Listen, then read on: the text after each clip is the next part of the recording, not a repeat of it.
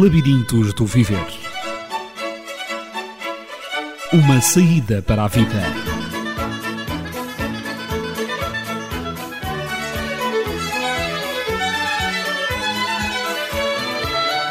No labirinto da vida, quando você não encontrar a saída, não desista de a procurar.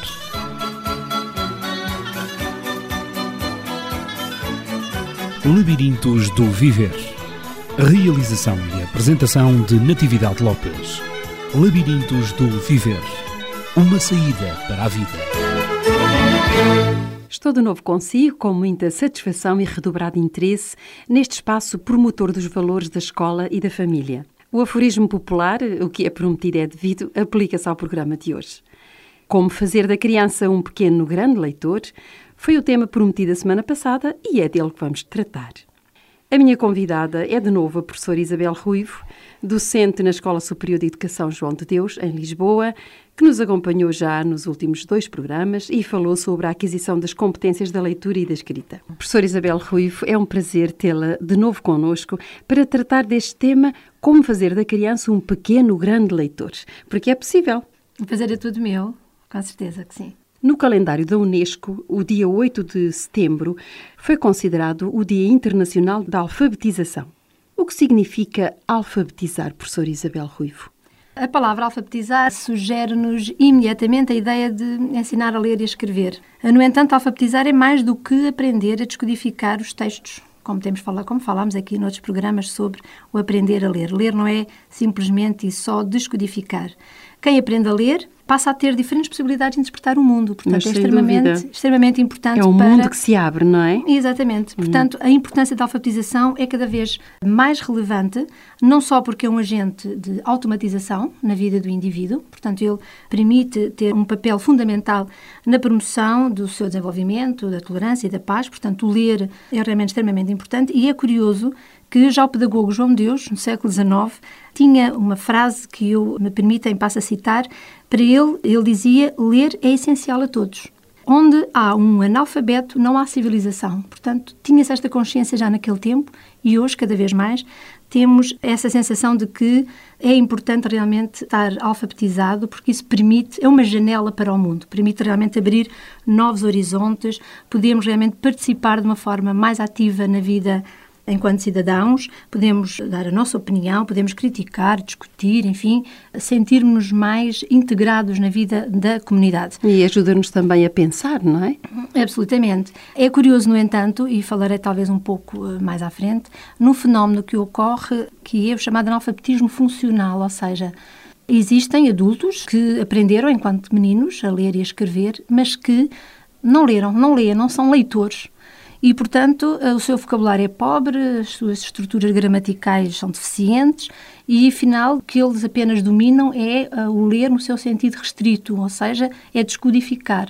Mas depois essa leitura de pouco lhes serve, porque não sabem interpretar um documento, uma lei, um texto mais rico, não é? E, portanto, a questão da alfabetização é extremamente importante e temos que ler toda a vida. Ao falarmos deste tema da alfabetização, o primeiro passo para a alfabetização, propriamente dita, é formar bons leitores e bons escritores de texto. Isso é que é extremamente importante. Verificamos que a alfabetização é, de facto, um autêntico passaporte para a cidadania. De facto, ser capaz de perceber o que se lê, o que se escreve e o que os outros escrevem é fundamental. Mas, professora Isabel Ruivo, quanto tempo dura a aprendizagem da leitura? Poderíamos pensar que termina aos 10 anos, não é? Quando terminamos o ensino básico e temos essas aquisições. Há muitas mas, pessoas que assim pensam, não é? Mas não. Esta aprendizagem dura toda a vida. Era, como eu dizia, um analfabetismo funcional, ou seja, não podemos ficar unicamente com o domínio das regras da descodificação. Portanto, é verdadeiramente importante saber descodificar, e é isso que os meninos aprendem quando estão nas suas iniciações, aprendem desde cedo a associar os sons, identificar letras, isso é realmente importante, mas esta aprendizagem é realmente feita durante toda a vida, porque conforme vamos crescendo, as nossas leituras também vão sendo diferentes.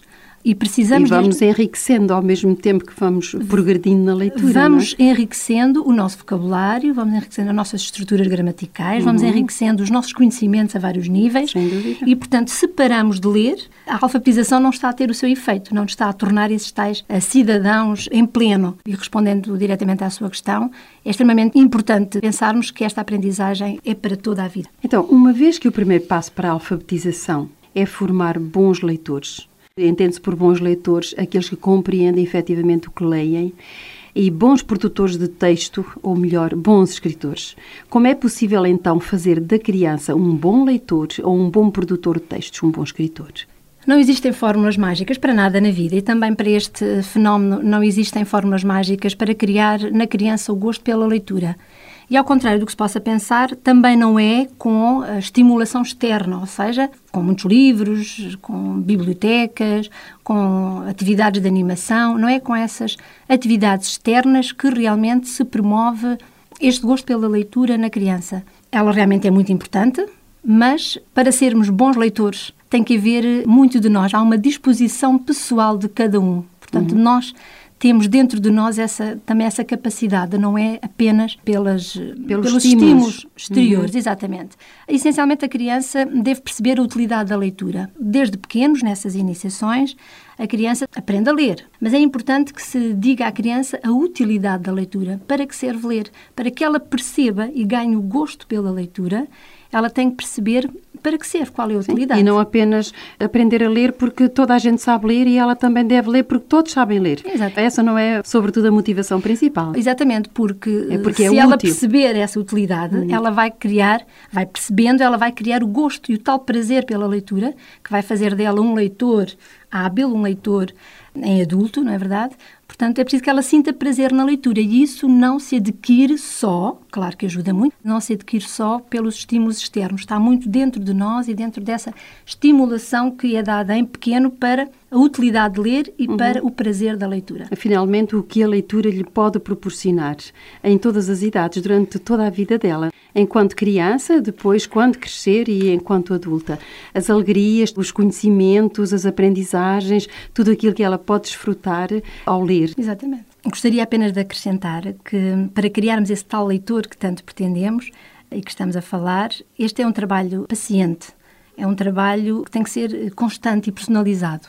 E é este trabalho constante uh, que vai realmente criar condições na criança para que ele ganhe esse gosto e esse prazer pela leitura. E sem dúvida que um dos fatores uh, principais é o modelo, aquilo que a criança vê. Mas sem dúvida, o exemplo, não é? Professora Isabel, eu ia lhe pedir algumas sugestões para dar aos pais e aos educadores que nos escutam, mas antes então, eh, talvez ouvirmos um pouco de música. Música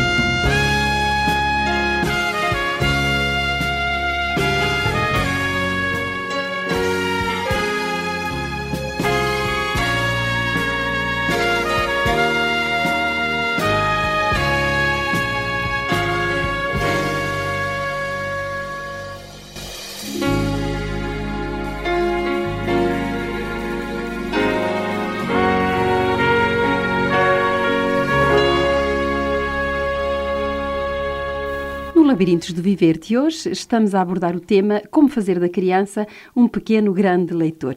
E ficou no ar, precisamente, antes da música, o pedido de sugestões para os pais e educadores que nos escutam, que possam ajudar a criar nos filhos o gosto pela leitura. Professora Isabel, poderia dar essas sugestões? Com todo o gosto. Eu vou tentar resumir essas sugestões em 10 regras, 10 normas, para podermos organizar um pouco o nosso pensamento.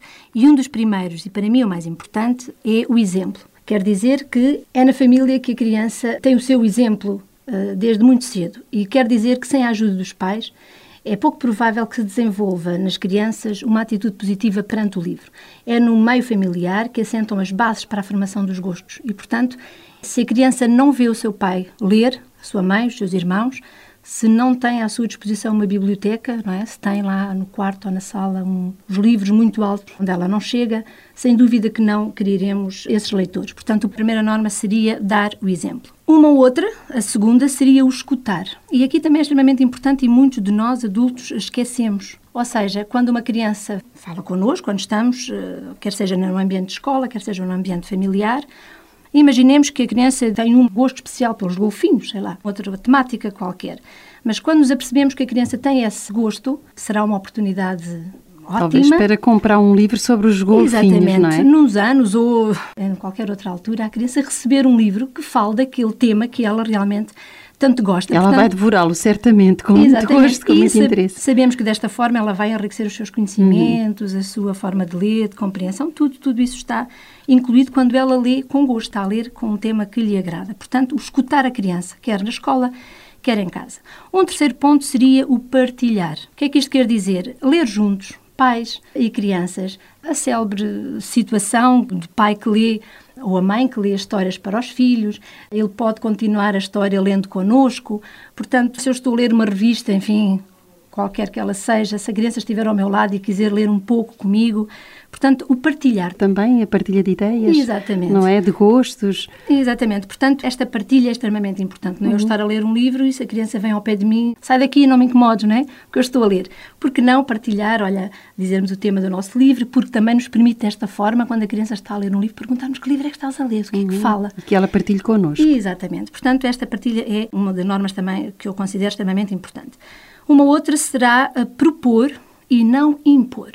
Muitas vezes, tanto nos pais como na escola, e na escola a nível de, de secundário de, E do programa, que tem que ser cumprido por Há vezes, aí- não é? E, e é curioso vermos que muitos jovens leem estas obras porque são impostas, senão de outra forma não as leriam. Na maioria dos casos é. Há situações em que talvez a criança ou o jovem, depois de começar a ler, até goste, mas a partir dele não leria. Portanto, o objetivo, que se pretende, o que é mais produtivo, digamos assim, é propor à criança e não impor uma leitura. Desta forma, mais uma vez, ele vai desenvolver esse gosto porque está a ler aquilo que realmente lhe dá prazer. É de facto melhor motivá-la, como a Isabel eh, referiu no início, não é verdade? Sobre a motivação, motivá-la sobre a utilidade daquela leitura. Exatamente. Uma outra questão que se pega aqui muito com o partilhar, mas hum, noutro sentido, que é o acompanhar. Acompanhar quer dizer que o apoio da família é eh, extremamente importante, ou seja, mesmo nessas leituras, digamos, obrigatórias, é importante que a criança sinta o acompanhamento dos seus pais. O interesse. Muito bem. E depois há outra questão importante também, que é que não deixemos nossas crianças sozinhas. Portanto, já aprenderam a ler, já os ajudamos quando eles estavam nas iniciações, agora já sabe ler sozinho, deixá-lo ler sozinho. É sempre bom acompanhar a leitura das nossas crianças, mesmo em ambiente familiar. Mesmo para ver se ele está a compreender e se ele está a gostar daquilo que está a ler, não é? E sabemos que muitas vezes, quando lemos em alto, temos outra compreensão daquilo que lemos, não é? Às vezes ler em silêncio para nós tem uma interpretação e quando falamos do que lemos, às vezes descobrimos, não tinha pensado sobre isso. Quando Novas falamos ideias. Exatamente. E portanto, o acompanhamento é, eh, diria também, uma das normas extremamente importante para criar realmente esses tais leitores.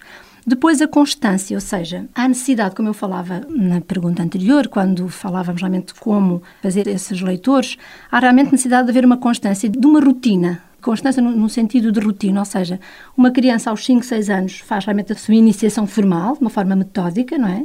Mas precisa de ler todos os dias um bocadinho. E isso aos Para 5, 6 criar o hábito. Ora, muito bem, se aos 5, 6 desenvolver o anos, se aos 5, 6 anos lê, se calhar, eh, duas ou três frases que estão inseridas no livro, se ganhar essa rotina, esse hábito, ela vai ler todos os dias, dificultando a sua. Não é dificultando, ou seja, a própria leitura vai tornando mais complexa e ela vai conseguindo ler e, portanto, fazer essas descobertas. Portanto, diria eu que a rotina também na leitura é extremamente importante para que a criança ganhe a criação do hábito. o gosto. Depois, e uma outra norma que eu consideraria também, é o respeitar o leitor, ou seja, os leitores têm o direito de escolher. Também têm direitos. Exatamente. E eu referia um autor, o Daniel Penac, que sobre este assunto escreveu também ele 10 normas que são os direitos inalienáveis do leitor. E, portanto, para eu realmente ter todo o prazer na minha leitura, eu tenho os meus direitos. E ele refiro algumas. Isso é também interessante. É. O Daniel Penac refere como um dos direitos do leitor o direito de não acabar um livro. E muitas vezes acontece, não é? Começamos a ler muito entusiasmados. Até nós adultos, não é? E depois percebemos que o livro não tem interesse, não deixou de nos interessar e, portanto, temos esse direito. O direito de ler não importa onde. O direito de saltar de livro em livro. O direito de ler em voz alta. O direito de não ler. Isso Sim, é, se não referência. existe essa disposição para a leitura, não vale a pena. Nem vai ser não produtiva, não vamos perceber. Não. E temos essa noção se estivermos a ler um livro e se estivermos com a nossa cabeça em outros pensamentos, com outras preocupações, ah, não conseguimos é perceber. É neste sentido que percebo realmente. Exatamente. Canel esta, Daniel Penac diz é melhor fechar o livro e não ler. Temos este também direito. esse direito. Portanto, aqui o que é importante realmente ficarmos com a ideia é que uh, devemos respeitar o gosto, e agora se falarmos dos nossos filhos, dos nossos alunos, ler aquilo realmente que eles gostam, aquilo que lhes interessa. Portanto, respeitar os seus gostos. O oitavo, a oitava norma que eu diria é pedir conselho. E porquê? Porque muitas vezes até gostamos de ler e não sabemos bem o quê. E, portanto, há as bibliotecas, há um amigo que também tem um hábito de ler e, portanto, conversando com ele, podemos pedir-lhe conselhos sobre os melhores livros, sobre o que estás a ler, enfim. Portanto, também é uma norma para criar leitores, falar com os outros, trocar ideias sobre livros que os outros leram, sobre livros que nós Despertar lemos. a curiosidade. Exatamente. Se pensarmos em pessoas, em jovens mais velhos, realmente esta troca de ideias é interessante pensamos nós e vamos pensar que os conselhos são bons, não é? Uhum. Nem sempre aquilo que os amigos leem pode ser bom para nós ou interessante. É uma motivação, sem Exatamente. Dúvida. O conversar, o saber, e se formos a uma biblioteca, a uma livraria, estaremos sempre atualizados em termos de leituras e, e podermos fazer as nossas preferências. Uma outra questão também é o estimular. Estimular. Como é que funciona esta estimulação, digamos assim? Eu há bocadinho referia, quando dava o primeiro destas 10 normas, quando falava no exemplo, Uh, se uma criança tiver em casa muitos livros, mas eles estiverem lá no alto, numa prateleira onde ele não chega, enfim, de pouco uh, é servirá. como se não existissem. De pouco servirá. Portanto, o estímulo que poderemos dar em casa ou na escola será termos um espaço dedicado aos livros, uma biblioteca, normalmente. Nas escolas temos sempre um cantinho, não é? Como as almofadas, onde as crianças sentam e leiam os seus livros. Às vezes é no próprio quarto da criança No próprio também. quarto. É importante para nós, tanto professores como pais, podermos motivar os nossos filhos é termos livros, material, não é? Ao seu alcance. E eu aqui gostava de chamar a atenção para um fator relacionado com os livros. A criança está estimulada para ler, gosta de ler, tem muitos livros na escola, em casa, ao seu alcance, mas devemos também dar aos nossos filhos ou alunos alguns princípios de como algumas cuidar regras. do livro, algumas uhum. regras. Como é? tratar o livro. Exatamente, exatamente. Portanto, a criança tem tudo, está estimulada para, mas depois, quando acaba de ler, não atira com o livro para o chão. Se foi buscar à prateleira, vai arrumá-lo.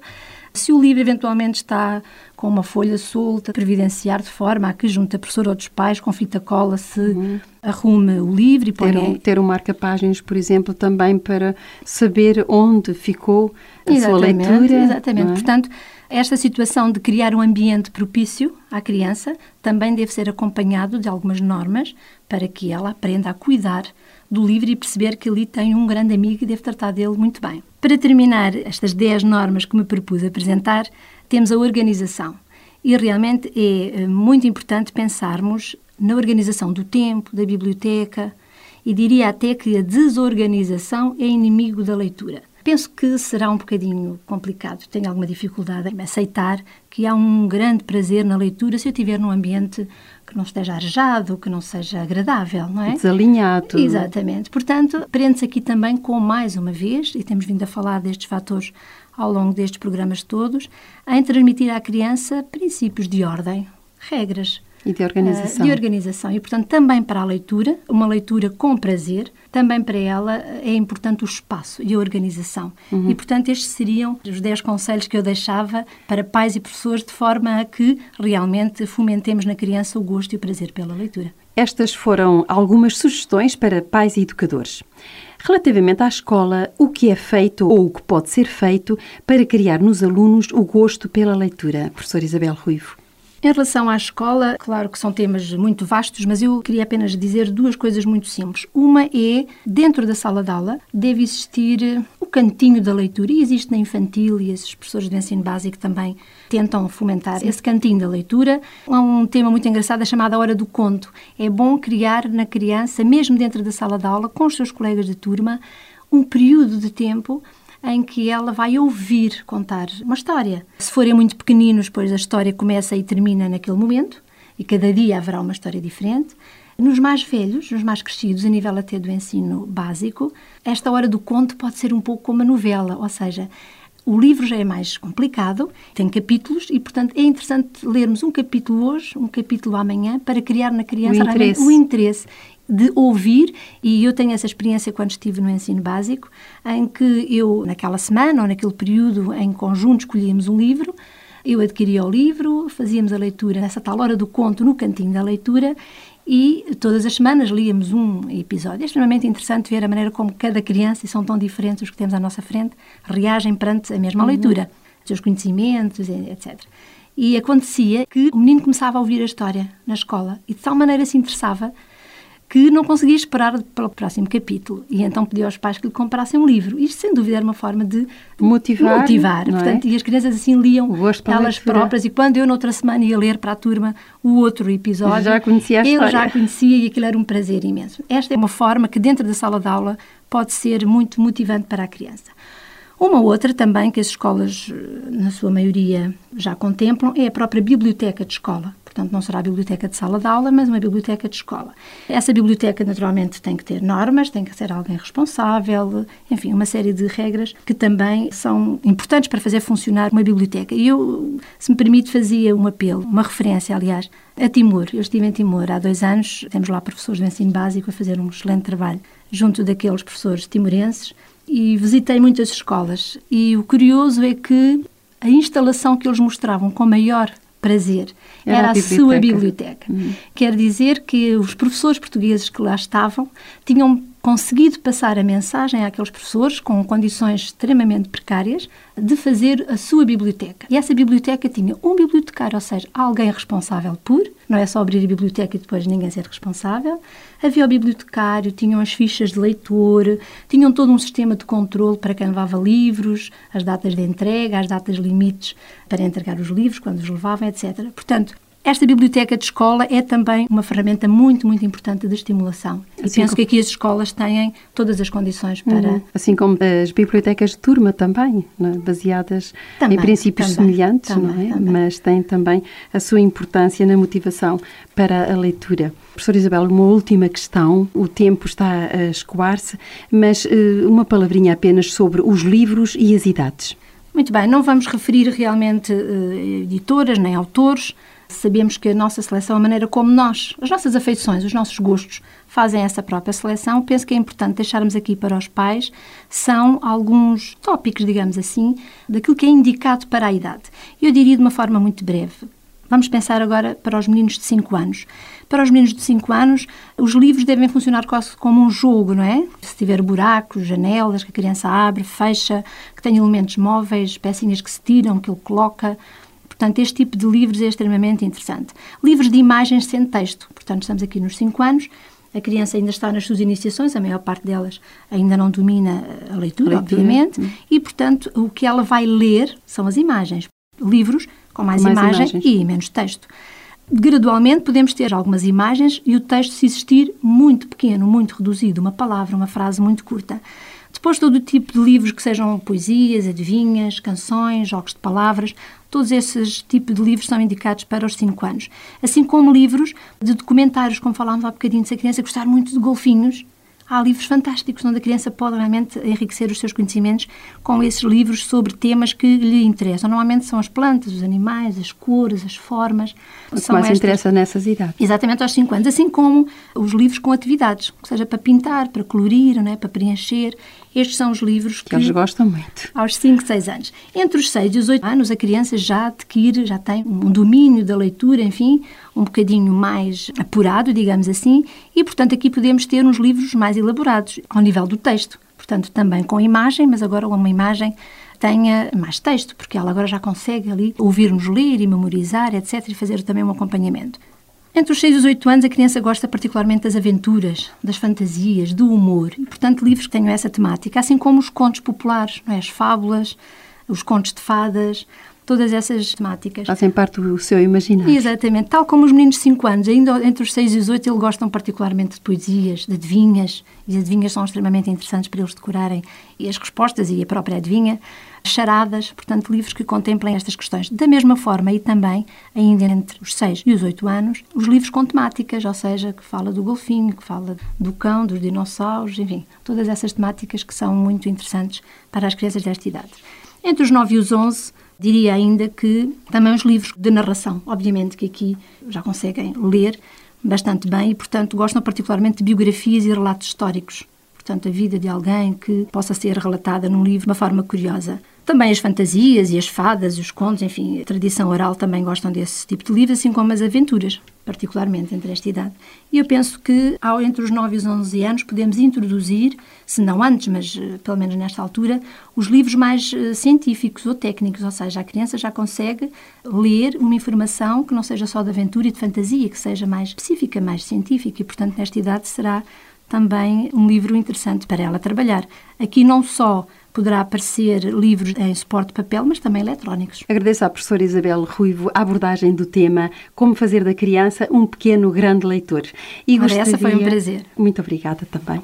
Gostaria de recordar para os ouvintes as 10 normas ou as 10 regras enunciadas pela professora Isabel para criar bons leitores.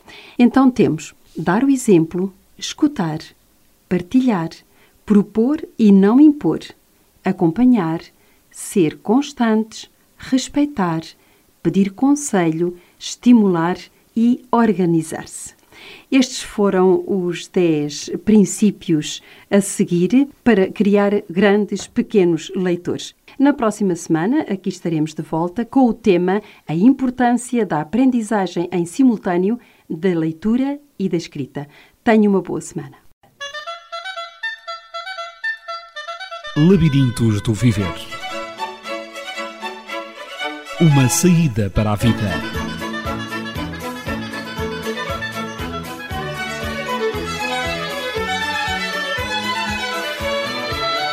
No labirinto da vida, quando você não encontrar a saída, não desista de a procurar.